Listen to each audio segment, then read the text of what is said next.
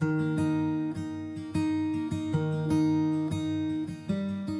んにちはこんばんは。アキラックスこと照山明です。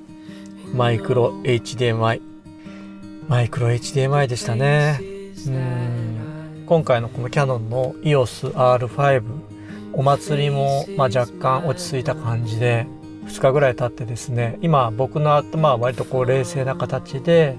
R シリーズのフラッグシップモデル5そして6これについてちょっと喋ってみたいなと思って、えー、マイクの前にマイクの前っていうかね実は今日はあの車の中で喋ってるんですけれどもロードのピンマイクつけてね。で今回の、まあ、5シリーズ5っていうのは特別な意味があるってキヤノンのマーケティングジャパンの方々もおっしゃってましたけれどもいや本当そうですよね。僕らがこの業界でやっぱり劇的に変わったカメラ EOS 5D M2 ここからある意味ビッグバンが始まってオーバーセンサーで撮るようなことっていうのはなかったんですよね。大体が3分の1のセンサーとかちっちゃいセンサーでビデオカメラみたいなものでなんとかこう映画っぽく仕上げようって色とかあとフレームレートとか工夫して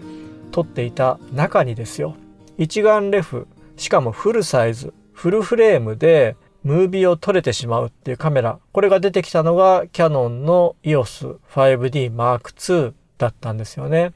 で、それを手にしてからですね、非常にこう深度の浅い絵が撮れるというか、やっぱりね、こう背景がボケている形がすごくリッチに思えて、うん、すりガラスのところで、こう、スチールのレンズの光をこう捉えて、それを撮影して、なんとなくこう深度が浅くできるような、そういうマニアックな機械もありましたね。うん、でもそれもすごくこう画像が暗くなってしまったりとか、フリッカーが出ちゃったりとか、いろいろ悩ましい部分もあった時に出たのが 5D Mark II だったんですよ。で、多分僕みたいな 5D Mark II にすぐ飛びついて、どんどん現場に投入していった人って、意外と僕の層っていうか僕の年代では多いと思っていて、特にブライダル系とか、えー、積極的に一眼レフを導入して、えー、取って出しの映像とかを、えー、撮っていった人っていうのも多かったと思います。僕の場合は、まあもう本当に2008年ですもんね。だから今から12年前になるのかな。その頃は企業の、うん、取材案件が多くて、それまでは多分ね、HVX200 とかパナソニックの使っていろいろ取材行ってた時に、5D Mark II を導入してお客さんの前で初めてそれを使ってまだこれマニュアル撮影ができないんですよ。オートしかないんで、みたいなことをね、なんかうんちくを喋りながら撮ってたのを思い出します。ただそっから出てきた絵っていうのがお客さんがこう横から見てて、すごいね、なんか映画みたいですね、みたいなこと言われて、僕もこう浮き足立って撮ってたのを今でも覚えてますけれども、肩や同業者の中でやっぱり自分がそういう機材を使っている中に懐疑的にこう話して来られる方ってもう結構いましたね。え、そんなんで、あの、現場回せてるの？みたいな。ある意味、こう、敵対視するような意見もありました。そんなんで撮っちゃダメだよとか。でも、僕の中では多分、いや、これもう絶対ビッグバン来るから、うん、こっち、いわゆる大判センサーでどんどんどんどん映像を撮っていった方が、メリットの方が大きいんじゃないかなと思って。で、当時は 5D Mark II に関しては、本当にオートでしか撮れなかったので、細かく露出を設定したりとかっていうのができなかったんですよね。ただ、僕みたいな考え方でどんどん 5D Mark II を現場に投入してしまう人が増えたっていうのが、おそらくキャノンが察知して、すぐにその後フルマニュアルにできるファームウェアを提供してきたんですよね。そこからが本当に真の意味でのビッグバンが起こったというか、みんなごぞっと買い始めて、で、その後すぐに 7D が出て、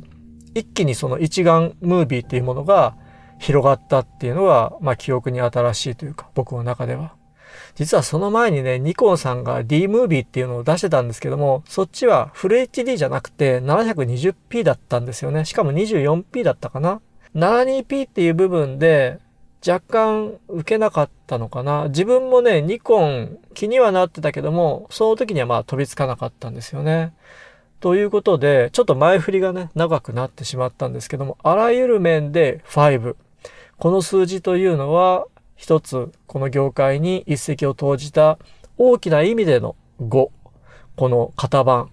ていうものはあったと思います。それが今回、レフ機じゃなくて初めてミラーレスで5の文字を使ったね、機種、フラッグシップモデルが出るぞっていうんで、おそらくみんなすごい期待を持って、この発表をね、待っていたんじゃないかなって思っています。で、まあ結果としてはね、どうだったかっていうと、まあ一番大きいのはやっぱり 8K のローが取れるっていう部分。それがまず最初に表立ってあって、あとはフルフレームでクロップなしで撮れるっていう。このね、二つの大きな要素っていうのが最初からもう一人歩きしていて、すごい期待値がすごくこう高まっていって、いよいよまたこうキャノン集結かなんてね、前回の喋りきりでも言ってしまったんですけれども、まあいろいろ発表を得て見ていく中で、自分の中で徐々にこう冷静になってきた中で、うーん、なんていうんですかね、やっぱりこう、キャノンさんっていうのは、スチールのカメラはやっぱりスチール。ムービーのカメラはムービーっていう、二分されているっていうのをすごく今回感じました。ちょっとうまく言えないんですけども、パナソニックさんっていうのはそこの壁っていうのがあまりなくて、で、キャノンさんはあくまでスチール写真機ですよ、ムービーですよっていうのを必ずそこは住み分けして、えー、モデルを投入しているっていうのをすごく感じたんですよね。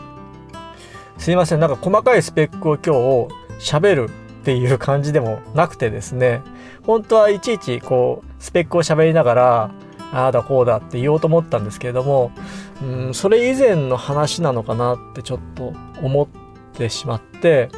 まず1つ目はすごくやっぱりここも皆さん気にされてたんだなと思った熱問題。ここがクリアできてるのかなっていう不安があります。こればっかは現場で使ってみないと正直何とも言えない部分ではあるんですけれども、現段階であんまり熱処理されてない印象があってこれを安易に現場で投入するとちょっと危険なのかなっていうのが最初の印象でした。で周りの方も結構同じような意見で、うん、即買いした人ってまあもちろんいると思うんですけれどもねやっぱりちゃんと自分が使おうと思っている場面を想定しておかないと結局買ってもま使えないなっていう形になっちゃうのかなとも思ってで今 R5 と R62 つ出てますけれどもプロユースから考えると R6 の方が割と現実的かなって思ってらっしゃるのは多分皆さん一致してると思うんですよね。でそもそもこの R シリーズを動画機のプロユースって捉えちゃいけないんだなって今回改めて思いました。でそれは先ほど言ったそのキャノンさんの思想の中で写真機は写真機ムービーはムービーってすごく住み分けされているなっていうその思想にねつながっていくことなんですけれどもじゃあ 5DMark2 の時はどうなんだよっていうみんなプロユースで使ってたじゃないかっていう話になるんですけれどもちゃうんですよ。あの時は周りにそういった事例があんまりなかったから、それを導入することでものすごく目新しいものだし、うん、いろいろみんな多分ね、工夫して使っていたと思うんですよね。あんまり温度の高いところでガンガンに使うっていうよりかは、飛び道具的に使っていた。うん、そんな印象があります。もしくは2台3台サブ機を用意して、もし1台がダメでももう1台に変更するとか、そういう対処法を持って、えー、使い分けていたっていう形があるんですけども、今となっては、一眼ムービーって割とこうもう当たり前になってくる中で、一台でどれだけちゃんと撮れるかっていうところに、もうみんな気が回ってるんですよね。そういう市場になってきちゃってるんです。そこにあえて、うん、20分しか撮れないよとか、熱問題で途中で止まっちゃうかもね、みたいな、そういうカメラが出てきたら、いや、それ現場であんま使えないなって思っちゃうんですよね、僕なんかは。うん、特にパナソニック機種を使ってきた方は余計に思うと思います。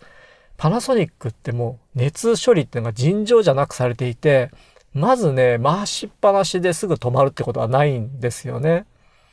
GH5 もそうだし、S1H とか、まあずっと使って、ロケの現場でね、単体で使ってますけれども、一応サブカメラ持っていくんですが、一回も使ったことないです。もう単体でずっと回しっぱなしでも止まることはないし、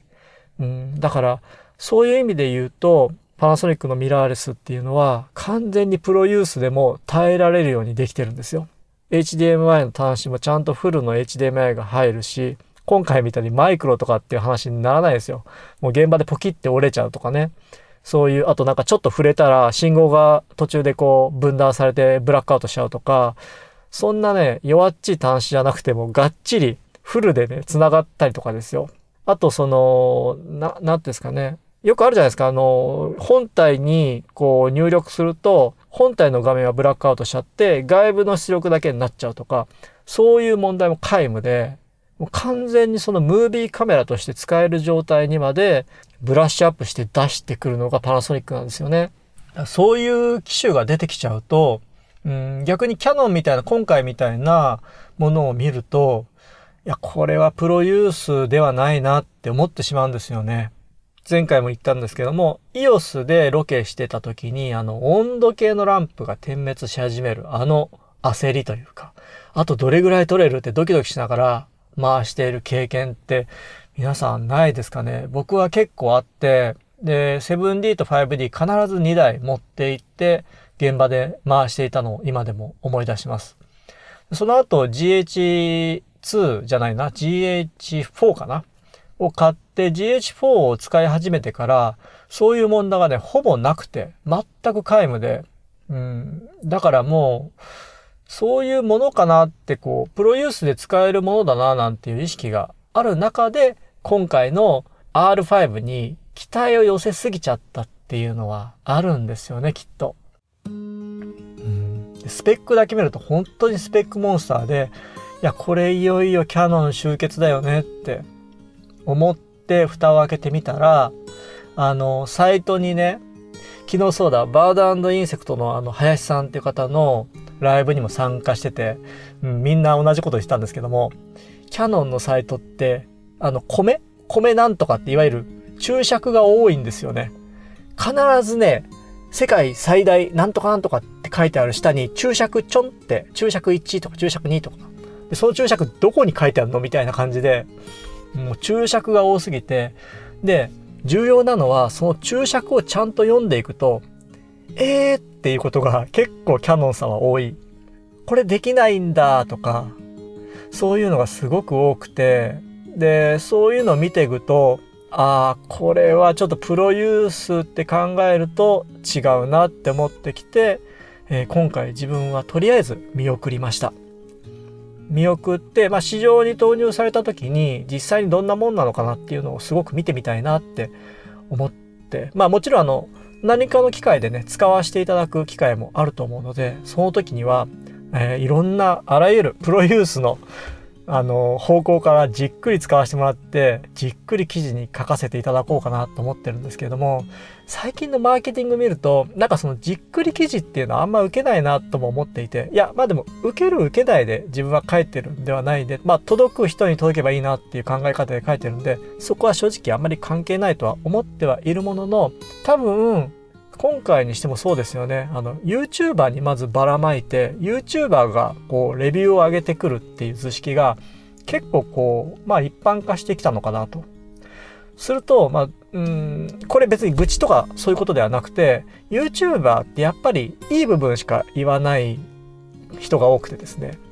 で、本当にプロユースで知りたい部分っていうのが、こう全然出てこなかったりして、言っちゃえば YouTuber の方はどっちかというとハイアマチュアに入ると思うんですよ。で、ハイアマチュアの方にとっては今回の R5 っていうのはすごくいいカメラだと思うので、うん、だから仕事で使うんじゃなくて、その自分のチャンネルで使うとか、ちょっとした Vlog に使うとかっていうことであれば、すごくハマるカメラだと思うんですよね。うん、だからそれはまあブレてない。うん、メーカーとしてもそういった方々に使ってもらってレビューを上げてもらうっていうのは今回の R5 に関してはまあ妥当だったのかなと妥当なプロモーションだったのかなと思います。かたややっぱプロユースから考えるとちょっと欲しい情報が出てこなかったっていうもどかしさはありました。で最終的に、えー、やっぱりねシネマ 5D とあと今回秀逸だったのはビデオサロン誌のビデオサロンウェブこの2つの記事すごいあの、自分が知りたいことがバシッと書いてあって、いやー、さすがだなって思いました。そこはやっぱね、プロユースの目線から書いてるなっていうのはあります。だからね、まあ、総合すると、自分の印象だと今回の 5R っていうのは、プロユースではなくて、ハイアマチュア向けって思いました。で、昨日ね、バードインセクトのあの、林さんのライブで、キャノンマーケティングジャパンのその記事、インタビュー記事なのかな？それに触れてくれてる機会があって、もうターゲットがハイアマチュアってもう明言してるんですよね。うん、あ、やっぱそうなんだって思いました。だから、プロユースとしては考えてなくてですね、むしろ動画に関してはハイアマチュアをターゲットにしてるっていうことなんですよね。うん、それはすごく納得しました、今回。パナソニックの S1H とか GH とかの方向で考えちゃいけないんですよね。あくまでキャノンさんの動画機能、ミラーレスの動画機能っていうのはハイアマチュア向けって考えた方が、まあ、あわよくばちょっと工夫してプロユースでも使ってくださいっていう、そういう多分スタンスなんだと思います。で、それ以上を求めるならば、シネマ部門がありますので、そっちのカメラをお使いくださいっていう多分ね、そのスタンスはずっとキャノンさんは保っていく気がします。でなければね、多分あれですよ。S1H のように 5R にガチガチにこうファンとか入れたりとか、あと、それこそシネマローライトとかも搭載して、もうシネマ部門を追い越す勢いのフラッグシップモデルを出してきたと思うんですよ。でも多分それはしない。あくまでその部署、部署部署っていうかその、うーん、住み分けをちゃんとね、して、マーケットに乗せていくっていう形を取ってるんだなって、それをすごく感じました。それに対して、あの、不満をこう言いたくなる、まあ自分も含めて気持ちがわかるんですけれども、会社としては正しい方向なのかなとも思います。だから、まあ、パナソニックさんって、あんだけのフラッグシップモデル、プロユースのミラーレスカメラを出しちゃうとね、出しちゃうと、その、あそこも全く同じようにシネマ部門があるわけですよ。バリカム含む、まあ、エヴァワンとか作っていて、まあ、これあの、メーカーの方が聞いてたら、あの、本当に流して聞いてほしいんですけども、僕の想像の範囲なんですけどね。僕がもしそのメーカーの人間だったら、まあ一応その、うん、Vlog とか搭載していく中で、お伺い立てると思うんですよ。そこの部署の人に。うん、で、多分いろいろ聞きながらノウハウを共有しながらやっていくんですけれども、今の S1H とかを見る限り、いやー、面白くないと思いますよ。バリカムの部署っていうか、うん、そっちの製品がね、やっぱり、プロユースとして買ってくれないんじゃないかっていうか、もうこれ S1H でいいんじゃないのみたいなユーザーが増えちゃうというか、そこのジレンマっていうのは少なからずあるんじゃないかなとも思います。パナソニックのプロユースっていう意味では、エヴァ1の前に AGAF105 っっていうカメラがあったんですよね。これはあの GH2 をパナソニックが出した時に、まあ、プロユースで、えー、シネマカメラにして、えー、出してきたっていうのがあって、その頃から多分パナソニックさんっていうのは、えー、シネマ部門とスチール部門っていうかね、そういうミラーレスの部門を協調性を持って、えー、やってきたと思うんですけども、とあるタイミングでおそらくね、スペックがうん、GH4 あたりから、こう、かなりこう上がってきて、これまでね、あの、シネマ部門での、その、ノウハウだった Vlog っていうものが搭載されてきて、追いつき追い越せみたいなね、感じになってきちゃったと思うんですよね。で、結果どうなったかっていうと、うん、GH シリーズっていうのがバカ売れで、エヴァ1とかね、そういう、いわゆるプロユースのカメラっていうのがあんまり売れてない印象。これあくまで印象ですよ。印象、そういう図式が出てきちゃって、そういう意味で言うと、あんまりこう、風通し良くないのかなっていう感じはあります。もちろん僕らコンシューマーからすると、うん、そんなこともほんとどうでもよくて、すごくありがたい。あの、メーカーのことを考えないで言えば、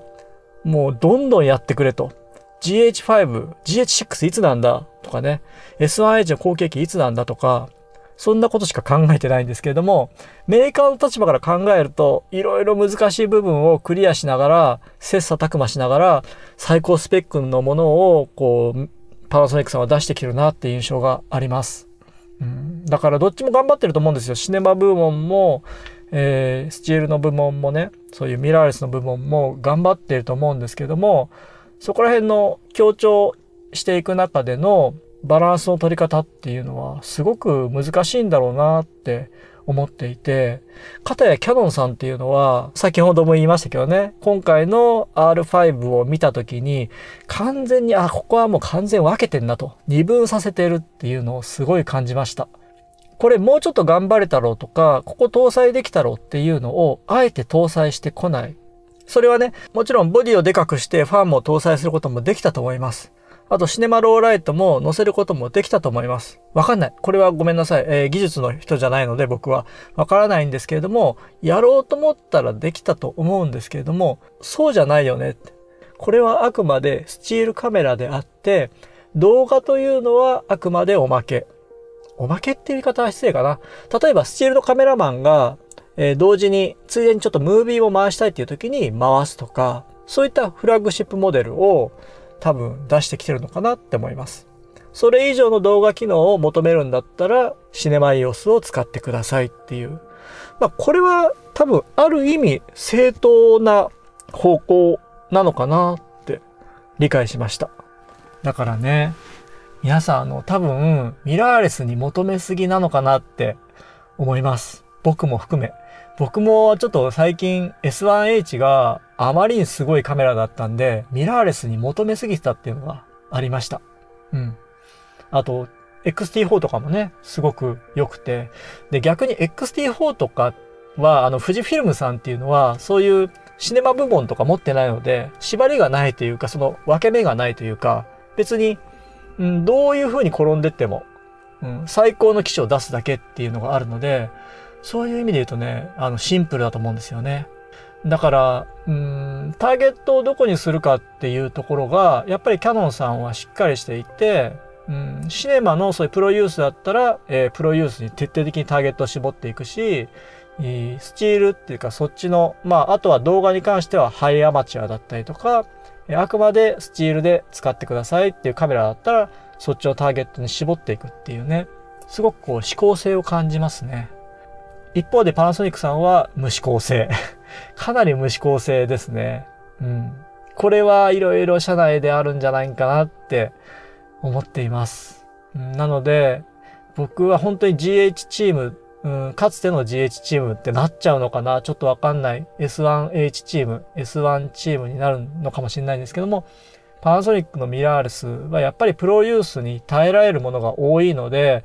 全力でこれからも追っていきたいなって、改めて今回 R5、R6 の発表を見た上で思いました。いや、やっぱパナソニックそういう面ですげえなと。まあ、ここはね、いろんな方の意見もあると思うし、決して僕、パナソニックのバイアスがかかってるわけではなくて、あの、やっぱり現場で使ってきての意見なんですよ。うん、確実に使えるのはパナソニックの機種だなと。ミラーレスでですよ。シネマカメラとかじゃなくて。かたやっぱりオートフォーカスが苦手っていうね、印象もあると思うんですけども、そういう意味で言うと、ディファクトスタンダードってこの前も言いましたけどね、ソニーさんも強い。うん。だから、ソニーとパナソニックってもともと家電メーカーでそういうムービーのメーカーっていうのもありますよね。そこは本当に強い。かたやキャノンさんは、もともとスチールのメーカーでしたし、そこはちゃんと分けていこうよっていう思想で、うん、やっているのかなと感じました。ということで、えっ、と、今回スペックの話をしなかったんですけれども、自分がすごく気になったところをですね、ノートっていうサービスにまとめています。今回の熱処理の話とか、あとはあの表にして R5 と R6 の違いとかもまとめてますし、あとまあ R5 で気になった部分、2スロット同時記録できるのとか、あとオーバーサンプリングでね、8.2K から 4K を切り出しているとか、あと微妙なところで音声のアッテネーター機能がついてるっぽい。これで多分アテネーターって、まあ、抵抗値っていうことなんですけれども、え大きな音が入ってきた時にリミッター的にこの抑えてくれるっていう機能がね、今回ついてるみたいで、そういう音声周りも結構アップデートされたりとか、あとはね、やっぱり僕どっちかというと R6 の方を注目したんですけれども、ローという、まあローは取れないですけれども、画素数が少ないんで、それだけ、えー、1画素あたりの面積が広いので、GH5S みたいにね、高感度に強いっていう部分とか、このあたりで、えー、プロユースっていう意味で買うならば R6 なのかなって思いました。ちょっとね、わかんなかったのが、そのデュアルで回せるかどうかっていうのは、ビデオサロンさんの記事では、デュアルレックはちょっとできないって書いてあるんですけども、 CINEMA5D では、なんかデュアルで回せるって書いてあってね、そこら辺がちょっとどっちなのかなって思ってます。まあ、ただいずれにせよ、熱問題っていうのはどうやってもクリアできないだろうなって想像がつくので、あとまあ、どうやっても30分以上は撮れないし、場面を選ぶカメラ。うん、プロユースで使いますよっていう人はもちろんいっぱいいると思うんですけれども、ある程度現場で工夫していかないと使えないカメラなのかなとも思います。ということで、ノートの記事はあの概要欄に入れておきますので、ぜひぜひそちらの方も読んでいただけると嬉しいです。ということで今回ね、もう前振りもこうなく、だらだらとちょっと話してしまったんですけれども、車の中のね、エアコンもついてないので、暑くなってきたのでそろそろあのこの辺にしようかなと思うんですけれどもこの番組はビデオグラファーのための耳で聞く情報マガジンを目指していてえ撮影のノウハウとか撮影機材の話編集ソフトとか最近の映像業界事情とか、まあ、わけ隔てなく喋りきっていく映像系のネットラジオを目指してますので今回もし初めて聞かれた方がいらっしゃいましたらよかったらチャンネル登録の方そして高評価ボタンも押していただけるとめっちゃ嬉しいです。ということで、イルコさんのね、あのライブもね、えー、見てたんですけれども、うん、イルコさんもやっぱりちょっとね、その時はいいことしか言わなかったですけれども、えー、彼は辛口なので、これからいろんなあのことをこう話していくだろうなと思って楽しみです。ということで皆さんは、えー、R5、R6 買いますか？うん、すごくね、あの、いろいろ言っちゃって、辛口なこと言っちゃったんですけれども、とはいえね、いや、すごいカメラ、モンスターカメラが出てきたなって印象は変わらないです。なので、今後もし触る機会、触らせていただける機会がありましたら、またレビューもしてみたいと思いますし、この喋りきりでも喋ってみたいと思います。ということで、それではまた次回お会いいたしましょう。